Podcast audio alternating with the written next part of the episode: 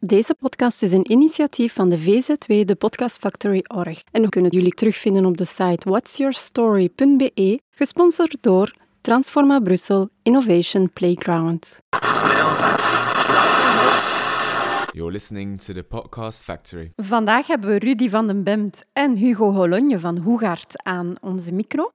En het is een beetje een speciaal interview, want we kunnen dit interview gaan toevoegen in twee van onze projecten. Met, aan de ene kant hebben we Hoegaarden ondernemen, waar dat we eigenlijk onze handelaars in Hoegaarden even in de kijker zetten. En aan de andere kant hebben we een project What's Your Story? En dat is een rubriek voor de artistieke wereld. Welkom Hugo en Rudy. Dank u wel. Dank u wel. Stel jullie even kort voor. Ik ben uh, Rudy van den Bemt, graduaat elektromechanica, maar in 82 heb ik uh, studies fotografie gedaan zij het nog via de analoge weg.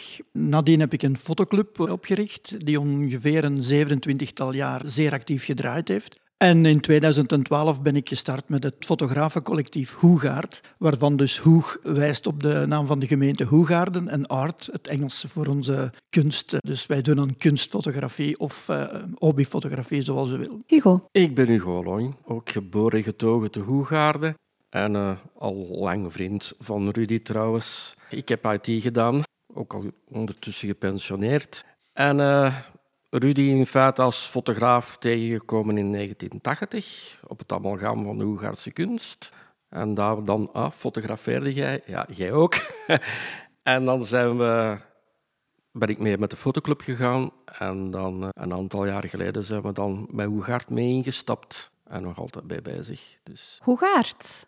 Vertel daar eens wat meer over. Ik hoor hier al fotografencollectief. Vertel eens concreet, wat is Hoegaard? Het is een fotografencollectief. Dat wil zeggen, wij zijn allebei met fotografie bezig. Wij houden ons ook op de twee leden. Wij zijn geen fotoclub, zoals uh, vroeger het geval was. En uh, ja, wij trekken samen op uh, reisfotografie, modellenfotografie, landschapsfotografie, natuurfotografie. Wij houden ons bezig in gezonde geest en lichaam. En wij amuseren ons, dat is het belangrijkste. Want er is nog iets extra aan Hoegaard, denk ik. Hè? Jullie hebben een galerij. Dat is vooral voor de Rudy. Dat is zijn project in feite binnen Hoegaard. Dat zijn 61. En waar dat hij vooral wilt omdat het in Noegaarden nogal moeilijk naar buiten komen is met foto's. Of je moet toch al veel geld op tafel leggen waar dat je niets van terug hebt. Als je een fototentoonstelling doet. En dan ontstond zijn plan van het huis naast hem, het ouderlijk huis, kwam leeg te staan van dit kunnen we invullen en hier maken we een galerij. En ook nog plaatsen voor workshops, studio en verdere dingen in feite. Onze jongste zoon woonde daar. Die is ondertussen verhuisd naar zijn eigen huis. Dus in plaats van het huis terug beschikbaar te maken voor de markt, heb ik gezegd, ja, kijk, we zitten in Hoegaarden wel een beetje met een tentoonstellingsnood of ruimtenood. Niet alleen voor tentoonstellingen, maar ook bijvoorbeeld voor hobbyverenigingen of soms particulieren die zijn lezing willen doen of het een of het ander. En uh, toen heb ik het plan opgevat om effectief die woning dus uh, gaan om te bouwen of zachtjes te verbouwen naar een ruimte waar het mogelijk is om niet alleen lezingen te geven, maar ook bijvoorbeeld workshops. We kunnen daar zelfs mini-studio's van maken voor bijvoorbeeld modeldagen of whatever. Nu, wij gebruiken het in hoofdzaak, dus het is, het is hoofdzakelijk bedoeld voor Hoegaard, maar als project, eh, ik moet ook uh, zien dat ik uit, uh, uit verwarming en andere onkosten geraak, stel ik ook het gebouw ter beschikking van verenigingen, hobbyisten of andere mensen die daar kunnen gebruik van maken door bijvoorbeeld een vergadering te organiseren. Of een tentoonstelling. Uiteraard, de tentoonstellingsruimte is er. Dus ik heb daarnet verteld dat uh, in de marge dat uh, vandaag de eerste lichtbalk opgehangen is. Die heeft een werklicht voor de workshops, maar die heeft ook een tentoonstellingslicht. Dus wij kunnen eenvoudig met een schakelaar omschakelen van de ene verlichting naar de ander, zodat die dus permanent kan gebruikt worden, dat dat niet een, een verlichting is die moet aangepast worden aan de noden, maar die is daar. En die is in de vier ruimtes, de vier grote of de vijf ruimtes beschikbaar in het ganse gebouw. We hebben ook een keuken, dus wij kunnen ook zorgen voor een beetje catering af en toe. Een kookworkshop. Tijdens een workshop moet al eens iets kunnen gedronken worden ja. of, of smiddags iets gegeten worden. En, en uh, uiteraard is de keuken dan beschikbaar om, om dat te prepareren, om dat voor te bereiden en, uh, en klaar te maken. Ik hoor veel passie. Ik hoor dat jij er helemaal in zit. Hugo, wat is jouw aandeel in Hoegaard? Wat maakt dat jij erbij bent? We zijn samen al zoveel jaar in de fotoclub geweest Dan hebben we elkaar even uit het oog verloren, want Rudy heeft een tijd in Frankrijk gewoond met een B&B. Maar dan zijn we van zodra hij terug was in Oegaarden, zijn we elkaar terug tegengekomen met de gezellige pot en pint. En dan duurde het niet lang in feite voordat we op stap waren met de camera. En uh, ja, dat is de dag vandaag nog altijd zo. En fotografie is voor ons beiden een passie. Dus, uh... Maar jullie doen het voornamelijk vanuit hobby dan? Ja. Ja. Is het de bedoeling dat jullie foto's maken en die dan verkopen? Of? Foto's kunnen verkocht worden wanneer dat mensen vragen, kan ik die foto kopen? Kan er zeker een prijs worden afgesproken? Dat is dan niet gelimiteerd, want wij gaan er geen onmenselijke bedragen op zetten, maar dat is gewoon weg dat je uit je kosten geraakt, want er is papier, inkt. Dat die kosten tenminste gedekt zijn, maar voor de rest is het... Ja. Rudy is professioneel geweest voor een tijd. Hij heeft in bijberoep fotografie gedaan. Hij heeft ook de fotografie school gedaan. En ik heb dat gretig van hem geleerd. En zo delen jullie de kennis ook een beetje. Ja. Ik hoor modellenfotografie, landschapfotografie. Wie doet wat? Of zijn jullie alle twee actief in verschillende domeinen? Dat varieert. Ik heb nogal een voorliefde voor modelfotografie. Hugo doet dat ook. Soms doen we dat samen. Hij doet misschien iets minder dan ik, maar dat is ook een beetje met periodes. Wij doen ook samen reisfotografie bijvoorbeeld. We zijn vier keer samen op buitenlandse reis geweest. Recent terug uit IJsland. Specifiek om foto's te nemen dan? Ja, ja, ja. wandelen en fotografie. En uh, we hebben zelfs Vietnam gedaan, Zuid-Afrika. Twee keer in IJsland ondertussen. Natuurfotografie is dus ook een van onze punten die we dan... Maar hebben jullie een echte specialiteit, elkeen? Hè? Bijvoorbeeld Hugo eerder landschappen of vogels, zoals je daar straks zei. Jij meer modellen. Heb je ergens een specialiteit of is dat ruim? Voor mij gaat de specialiteit eerder in de dierenfotografie liggen of in de planten, fauna en flora, maar in het macro gedeelte. Dat wil zeggen van iets heel klein dus van heel kort bij, op een paar millimeter afstand, een mierenoog uitvergroten. Een dauwdruppel op een, of een dauwdruppel op een, op een grasprietje. Dat is meer mijn specialiteit. Voor Rudy is dat dan meer de modelfotografie, waar dat hij in specialiseert. Ik heb ook volgende week een shoot met een model. Dus... Dat kan allemaal. Maar macrofotografie is meer jouw... Is mijn... Ja. Haal je daar dan je energie uit als je echt zo'n schoon foto hebt kunnen maken in dat ja, kader? dat geeft voldoening. Hè. Ja? Dus, ja? En haal je daar alleen voldoening uit of ook uit het Je haalt voldoening uit de twee in feite. Hè. Je zet ten eerste op stap in de natuur. Dat komt al tot rust. En dan steekt je de tijd in je foto, want je doet een setup, je zet daar lichtjes bij. En je bent wel even bezig alleen maar om één foto te maken. En wanneer dat er niet dan is, hoe dat je wilt hebben, ja, dan zeg je natuurlijk tevreden. En wanneer dat je hem kunt laten zien en de mensen zeggen, goed gedaan, dat is nog beter. Doen jullie ook evenementen? Ik denk dan aan een, bruiloft, een communiefeest. Is dat ook iets dat jullie doen?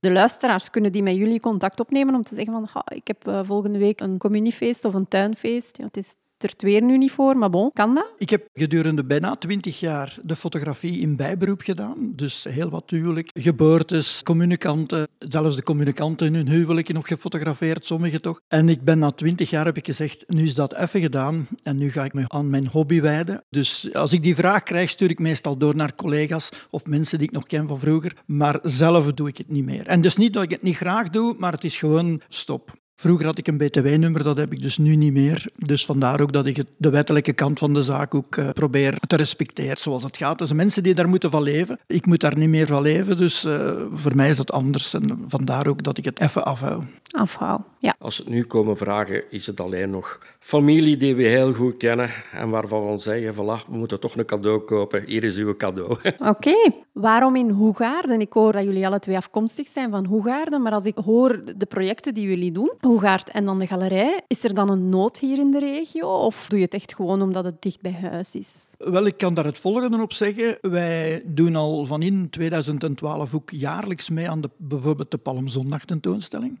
En dat gebeurt altijd op het gemeentehuis. En dan moet daar altijd gezocht worden naar mensen die permanentie willen doen.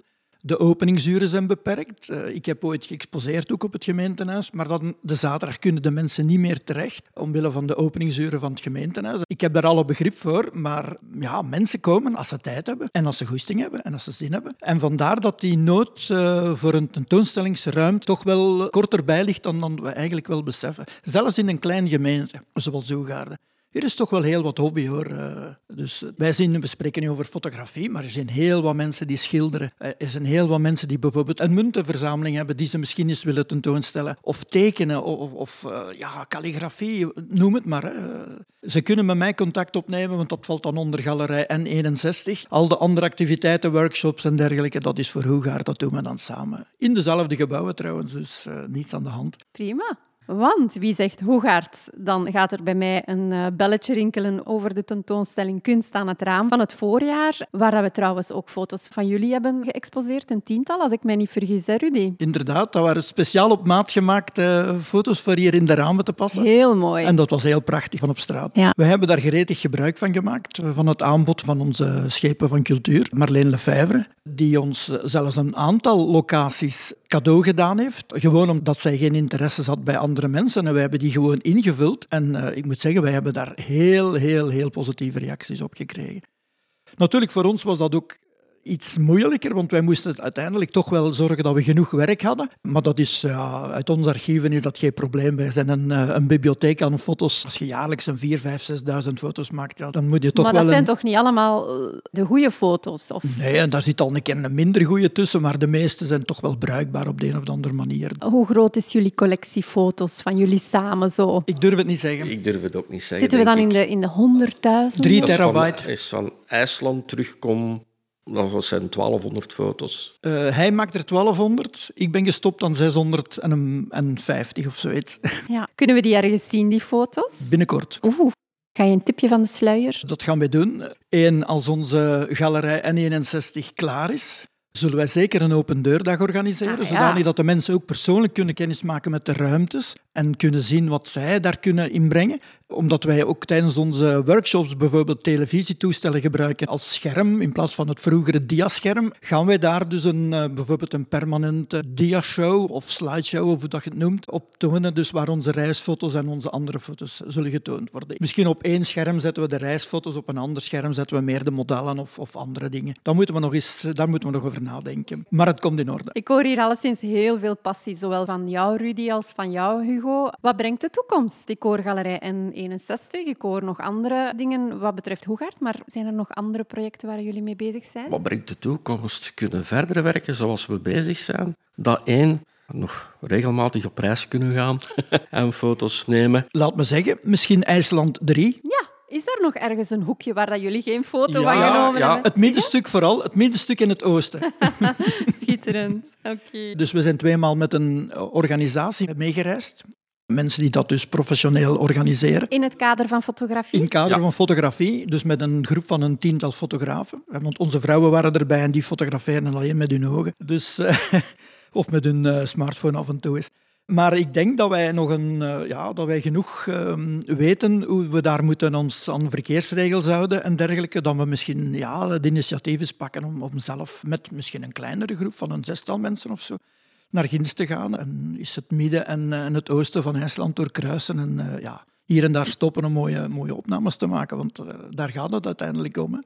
Overdag fotograferen en s'avonds lekker dineren. De ideale combinatie, denk ik. Hè? En daarna terug fotograferen. Dezelfde avond? Ja, want Maar dan bubbert het allemaal een beetje. nee, dan zetten we het op statief, want dan hadden we het noorderlicht. Ja, Ah ja, tuurlijk. Ja, hebben jullie daar ook mooie foto's van? Ja. Ook in het kader van macrofotografie? Nee, dat is geen macro Nee? natuurlijk. Ah ja, maar, oké. eh, Het zou kunnen, hè, dat je het, inzoomt het of gebeurde van tijd soms wel dat we de opmerking kregen dat iedereen zat een landschap te fotograferen en dat ik op mijn knieën zat aan een klein plantje.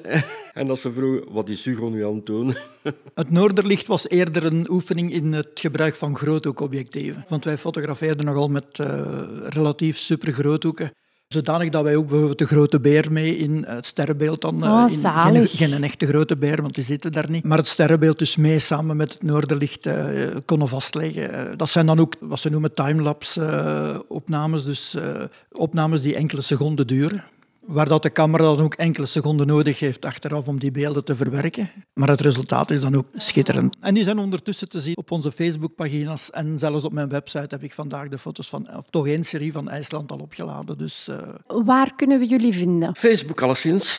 onder mijn naam, Hugo Olonje. Als je daarop zoekt, kom je op Facebook terecht en klikt op foto's en dan kun je de reizen en de modellen gaan bekijken. En ik heb ook nog een website apart en dat is een Wix-site wixsite.com slash Hugo en dan kom je er ook op, terecht. Dus, uh... Ja, voor mij is het uh, bijna identiek. Je kunt me vinden onder mijn naam Rudy van den Bemt. Plus, wij hebben nog een Oegaar-pagina. Maar dat is dan meer specifiek voor onze wandelingen en onze natuurfotografie hier in de streek. Ik heb ook mijn eigen website. Uh, die kun je dan vinden via mijn pagina. Dat is ook nog een verhaal apart. bij mijn opruststelling ben ik een cursus uh, gaan volgen in het schrijven, in het coderen in HTML en CSS en een klein beetje eh, jQuery of JavaScript, zoals ze dat noemen. JavaScript. Hè. En ik heb uh, mijn website volledig uh, dus autonoom Zelf gemaakt. gecodeerd en uh, op punt gezet en op net gezet. En ik ben terug nu aan, ben ik bezig aan de website Galerij N61. Galerij N61, is er een businessmodel? Hoe, hoe zit dat? Businessmodel heb ik niet. Het blijft voor het plezier. Het enige waar ik uh, ga op toezien, dat is, uh, één, wij staan niet gratis uh, ter beschikking. Ons gebouw ook niet, want Uiteindelijk betaal ik daar ook grondlasten voor. We hebben verwarmingskosten, we hebben elektriciteit uiteraard, uh, water. En die kosten zou ik op jaarbasis toch graag willen gerecupereerd zien. Als er dan aan het einde van de rit, zoals we dat in Oegaarden zo mooi kunnen zeggen, niets meer overblijft, daar heb ik geen problemen mee. Maar gewoon dat je uit je kosten komt. Dat we uit ons kosten zijn. Dat klinkt logisch, hè? Ja, ik heb gisteren eens nagedacht bijvoorbeeld over tarieven. En als ik u zeg dat bijvoorbeeld iemand die de, het eerste verdiep of het gelijkvloers, de twee zalen, de twee ruimtes, daar een maand in beslag neemt voor een tentoonstelling en ik, ik vraag die 250 euro,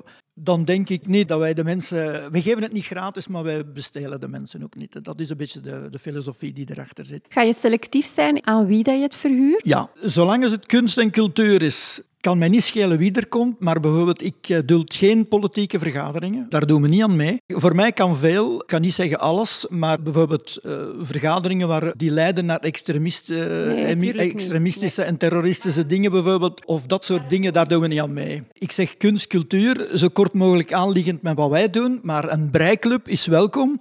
Poëziedag of namiddag of whatever. Dat kan. Dus het kan ingericht worden als expositieruimte, maar ook als workshop, vergadering enzovoort. Dat is de bedoeling. Oké hoe dat ik het zie, denk ik dat er drie soorten fotografen zijn. Je hebt degene die echt als kunstenaar werkt, waar dat de setting belangrijk is, de belichting en zo. Je hebt degene die dan meer digitaal gaan werken, die dan eh, speciale effecten gaan toevoegen of de fotobelichting gaan aanpassen, denk ik dan, via bepaalde programma's die er bestaan. En dan heb je de fotografen die de twee mixen. Zie ik dat juist, Hugo? Is dat zo'n beetje uh, wat dat, er bestaat qua fotografie? Ja, dat kan kloppen. Ja? Je hebt fotografie, maar dat is een heel breed spectrum. Dat begint van bij uw belichting en uw compositie. Maar ook voor ons gaat dat tot en met een afgedrukte print. Bij vele mensen stopt fotografie op het scherm. En voor ons is een foto pas een foto. Als je die op papier aan de muur kunt hangen, dan is die afgewerkt. Maar daar zit in feite dan ook in dat je inderdaad gaat digitaal moeten bewerken.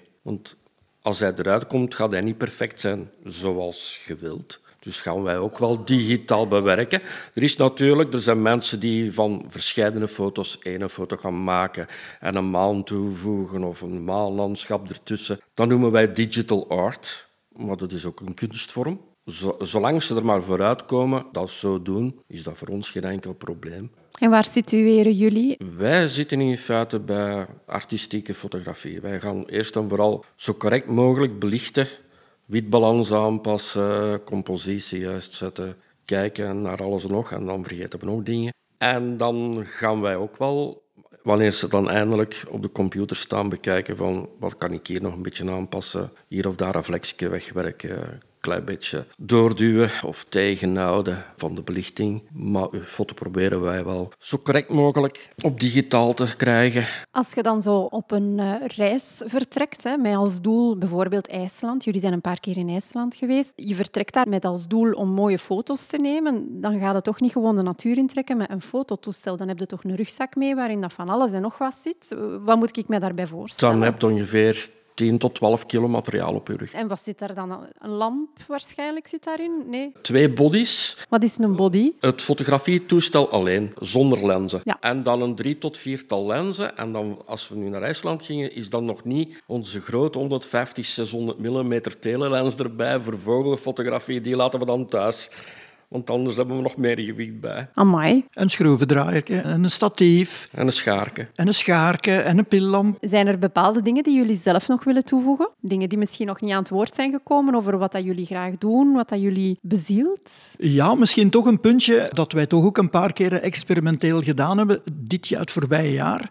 Dat is bijvoorbeeld gewoon op onze pagina, onze Facebookpagina van Hoegaard, een bericht eh, plaatsen van kijk, nu zondag om één uur of half twee komen wij samen aan het kapitelhuis. En met de mensen dat wij zijn, gaan wij door Hoegaarden, Hoegaardse velden, Hoegaardse natuurgebieden. Breng dus uw fototoestel mee en wij geven u gratis initiatie tijdens het wandelen over... En dat is dan het- een beetje een dubbel doel van mensen die dan later toch willen iets ehm, meer specialiseren, dat wij die misschien ook eens mogen verwelkomen achteraf op, ons, op een van onze workshops. Want wij plannen er toch wel een 10 à 11 per jaar te gaan organiseren in de toekomst. Dus eh, we hebben nog werk voor de boeg en we, zijn- we liggen nog niet stil. We hebben het nog niet echt gehad over de workshops die jullie doen. Dus je spreekt hier nu over een gratis workshop. Mini-workshop. Ja, oké, maar al een paar tips en tricks kunnen helpen om je fotoniveau Ja, een beetje over te absoluut, brengen. absoluut. Ja. Maar zijn dat dan mensen echt met een fototoestel of, of mag ik met mijn smartphone ook komen? Jij mag met je smartphone komen. Oké. Voor onze echte workshops werken we natuurlijk alleen met mensen met echte fototoestellen, omdat eh, de theorie en de praktijk die we dan meegeven dan ook specifiek daarop afgesteld is. Eh, Maar voor die zondagwandelingen kan zeer eenvoudig met een eh, smartphone gefotografeerd worden. Uiteindelijk blijven de regeltjes misschien ook min of meer wel hetzelfde van compositie en een beetje ja,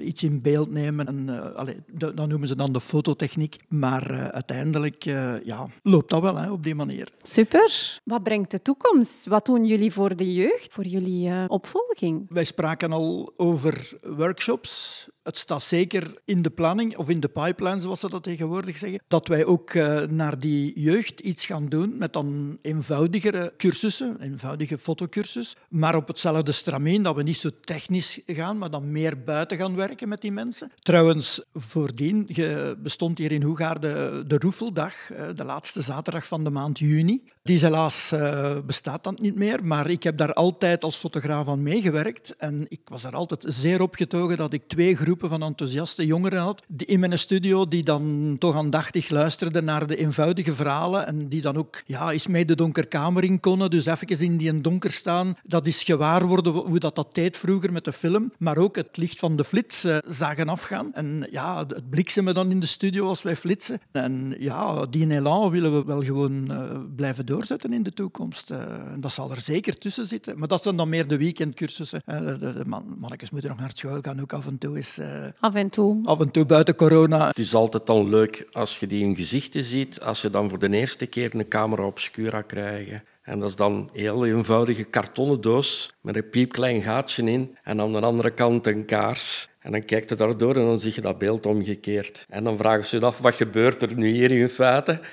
En dan zeg je, ja, de eerste camera is in feite zo ontstaan, in feite door gewoonweg door een klein gaatje te kijken en dan een kaars te bekijken in feite. Dus, eh, Is daar eigenlijk nog een toekomst in, in fotografie? Is dat een studierichting dat nog iets opbrengt voor onze jongeren? Dat is een studierichting, dat is een heel brede studierichting. Wat zijn zo de mogelijkheden dat je kan doen? Ik denk dan spontaan aan journalistiek. Journalistiek, cameraman. Architectuurfotografie, dat is heel specifiek, niet gemakkelijk. Eh, vraagt ook eh, aangepaste apparatuur, dus eh, vrij dure lenzen, maar het wordt gedaan. Ik ken hier in Teen een collega, die doet niks anders, of, of laten we zeggen dat hij 95% architectuurfotografie doet. En hij heeft een, eh, waarschijnlijk een, een aantal klanten, grote architectenbureaus, die hem regelmatig vragen voor, ja, om de nodige opnames te, te realiseren. Interieur, eh, buitenopname, dus eh, daar is zeker toekomst in. Nu, of het commercieel eh, nog zo is zoals vroeger, dat is een andere zaak. Omdat de meeste mensen nu toch wel de mogelijkheid hebben om zelf met hun digitale toestellen nu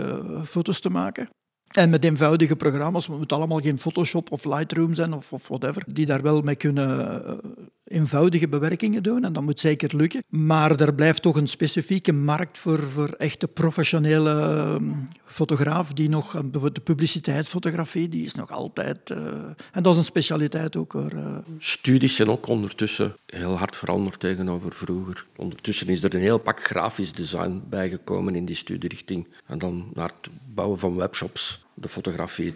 Dus dat is er allemaal bijgekomen. Het is veel ruimer geworden. Dat is veel ruimer geworden. Die Photoshop is erbij gekomen, wat vroeger in de analoge fotografie niet was. Dus het bewerken van die beelden, dat zit er nu allemaal in. Als jullie zouden kunnen kiezen, teruggaan naar hoe dat het vroeger was, analoge fotografie of nu meer naar het digitale? Wat zouden jullie kiezen? Dat is niet gemakkelijk. Ik heb van de beide geproefd en ik moet zeggen, digitale fotografie heeft natuurlijk het voordeel dat je niet in chemicaliën zit te, te smossen om het zo te zeggen. En uh, dat je dus minder uh, gevoelig bent voor, voor bijvoorbeeld ja, toch wel reactie met die chemicaliën bij aanraking of, of inademing. Maar analoge fotografie had ook wel zijn charmes. Er worden misschien nu duizend keren meer foto's gemaakt, maar er worden ook duizend keren meer slechte foto's gemaakt omdat maar klik, klik, klik, klik, klik en delete, delete, delete, delete achteraf. Dat konden wij vroeger niet, want als jij uh, met een model in de studio stond, en uh, je neemt daar een film van 36 opnames. Ik soms met de, de middenformaatcamera maar 12 opnames.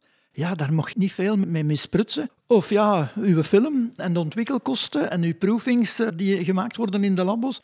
Ja, dat kost wel allemaal veel geld. En je zag die resultaten maar drie dagen nadien, laten we zeggen. En, en ja, de desillusie was dan wel heel groot. Nu zie je dat direct op scherm en dat delete een jaar begint. En, en ik zie dat soms direct, oh, ogen dicht, klak opnieuw. Dus het heeft allebei een beetje zijn charmes. Eh. En jij, Hugo? Ik werk nu ook digitaal. We moeten daar niet rouwig om zijn dat dat ontstaan is. Maar vandaar toch nog altijd eens weemoed na de klassieke dagen. Want ja, het is toch altijd prettig als je die foto kunt ontwikkelen en als je die vergroot. En je ziet het beeld verschijnen voor je. Ja? Als die in dat bad weer en weer beweegt in feite. En dan zeg je van, ja, ja dat is het. Dus, dat is eh, iets dat heb je vandaag niet meer. Dat, die feeling heb je vandaag niet meer. Het is zoals mijn collega zegt, je moest inderdaad, je foto moest juist zijn in het. Het was niet van delete, ik maak hem opnieuw. Hij moest er staan. En ik denk zeker nog, want analoog zit terug wel in de lift. En ik denk dat we zeker misschien nog wel een keer binnen een bepaalde tijd eens een workshopje analoog geven voor de mensen die er zin in hebben. Dat ze een keer terug kunnen een film in hun handen voelen, op een spoelje trekken, eens in een donkere kamer staan achter een vergroter. Een laatste vraag voor jullie de droomfoto, de absolute droomfoto van jullie? Laat ons zeggen, als ik nu toch mag fantaseren, de Grand Canyon en op een van die bergtoppen een wrak van een vliegtuig met daar uh, een of andere Amerikaanse bekende filmactrice bij. En maak het uit welke Amerikaanse actrice? Cameron Diaz. Dat is niet slecht. Was altijd zo, toch altijd een van mijn favorieten nog. En nog altijd, ik vind dat nog altijd een zeer gevatte dame. Dus, uh, maar het mogen er ook anderen zijn. En jij, Hugo? Jij sprak over macrofotografie. Ja, maar of het dan die macro's zijn, dat weet ik zelfs niet. Ik denk zelfs niet dat die bestaat. Want ik denk van het moment dat ik gemaakt zou hebben, dat ik hunker naar meer maar laat mij de vraag dan anders stellen. Wat is jouw mooiste foto die je ooit al getrokken hebt?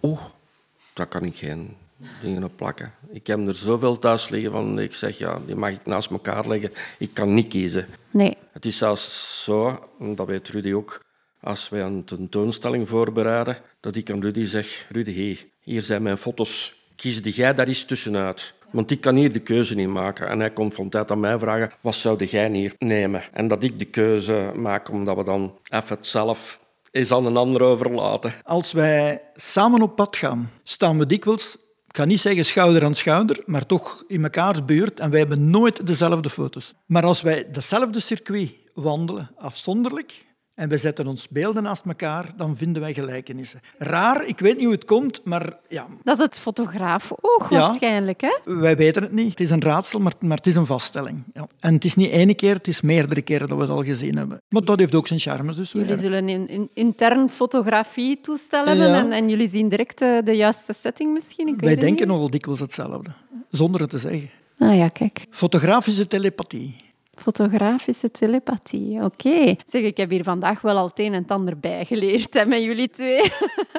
Alleszins een hele dikke merci dat jullie de tijd genomen hebben om even aan onze micro te komen.